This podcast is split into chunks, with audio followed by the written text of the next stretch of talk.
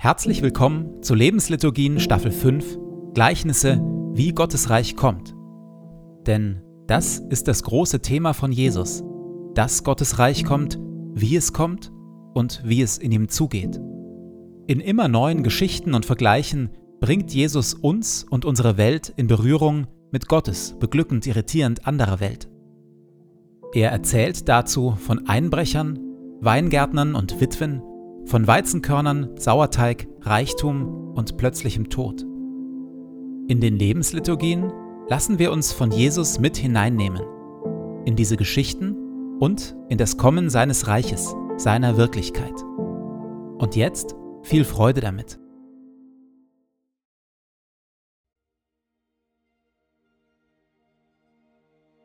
Zu Beginn lasse ich es ruhig werden in mir.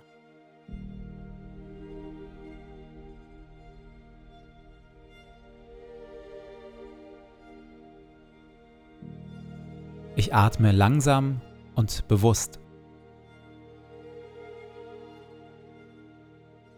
Du Herr bist hier, jetzt, in diesem Moment und in meinem Herzen. Du Herr bist nah, näher als mein Atem und mein Herzschlag, näher als ich mir selbst bin. Du Herr bist Wirklichkeit wirklicher noch als alle Freude, Schmerz oder Sorge. Du, Herr, bist hier, jetzt und schaust mich liebevoll an.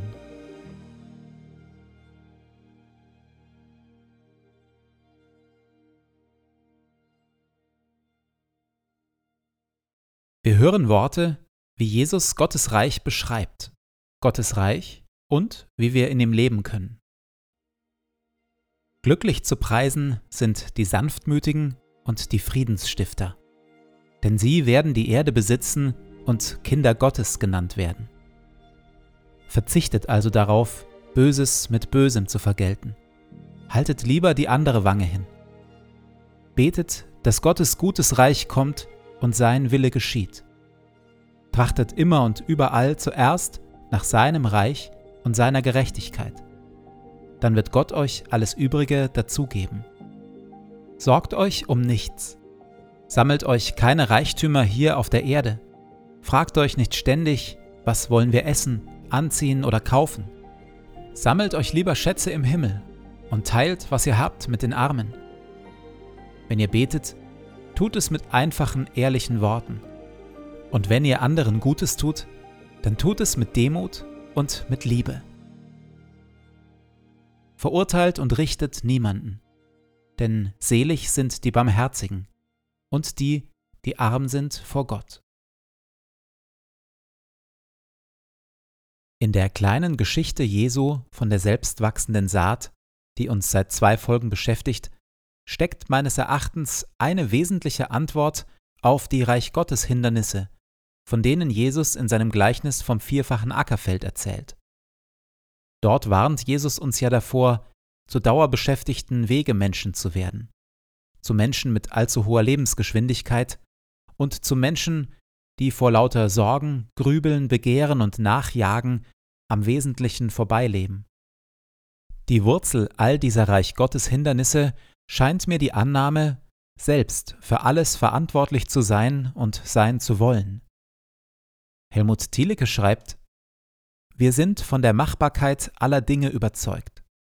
Allerdings, wer alles für machbar hält, muss auch alles machen wollen.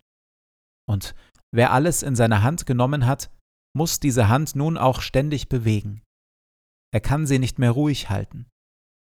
Unsere Überaktivität, die uns ständig auf einem Karussell fahren und uns trotz aller Geschwindigkeit dennoch nicht vom Flecke kommen lässt, sondern zum Schwindel führt, kommt ja gar nicht daher, dass wir so nervös wären oder dass wir keine Zeit mehr hätten, sondern es ist genau umgekehrt. Wir sind nervös und haben keine Zeit, weil wir meinen, es ginge nicht ohne uns und weil wir uns selbst so maßlos wichtig nehmen. Zitat Ende. Wie anders würden wir leben, wenn wir diese Worte Jesu hier ernst nähmen. Mit dem Reich Gottes ist es wie mit einem Bauern, der die Saat auf seinem Acker ausgestreut hat. Er legt sich schlafen, er steht wieder auf, ein Tag folgt dem anderen. Und die Saat geht auf und wächst. Wie? Das weiß er selbst nicht. Ganz von selbst bringt die Erde Frucht hervor. Zuerst die Halme, dann die Ähren und schließlich das ausgereifte Korn in den Ähren. Jesus selbst hat diese Gewissheit gelebt und verkörpert. Egal wie viele Menschen sich um ihn gedrängt, nach ihm gefragt haben, egal wie viel Not nach ihm gerufen hat, immer wieder hat Jesus sich all dem entzogen, hat aufgehört mit allem Machen und sich stattdessen in die Stille zurückgezogen und in das Zwiegespräch mit seinem himmlischen Vater. Jesus konnte es sich leisten, die besten Stunden des Tages mit Gebet zu verbringen, weil er wusste, während ich in der Ewigkeit ruhe, geschieht nicht etwa nichts, sondern gerade da gebe ich dem Geist Gottes Raum. Gerade da arbeitet Gott, gerade da geht der Same auf. Mit dem Reich Gottes ist es wie mit einem Bauern, der die Saat auf seinem Acker ausgestreut hat.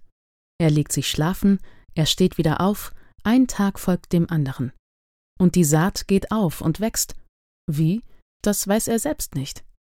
Ganz von selbst bringt die Erde Frucht hervor.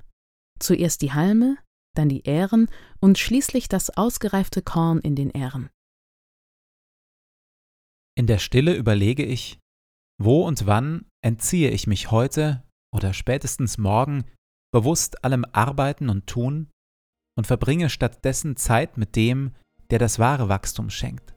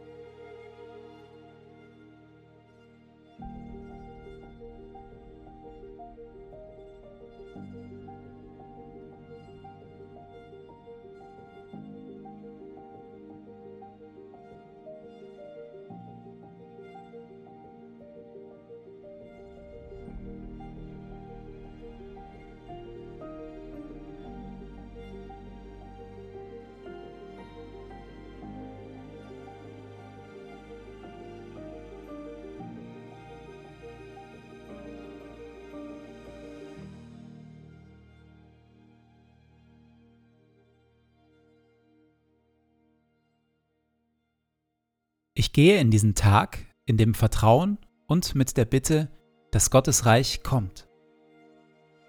Herr mein Gott, öffne meine Augen für deine Wirklichkeit, für das, was du tust und für das, was du heute durch mich tun willst.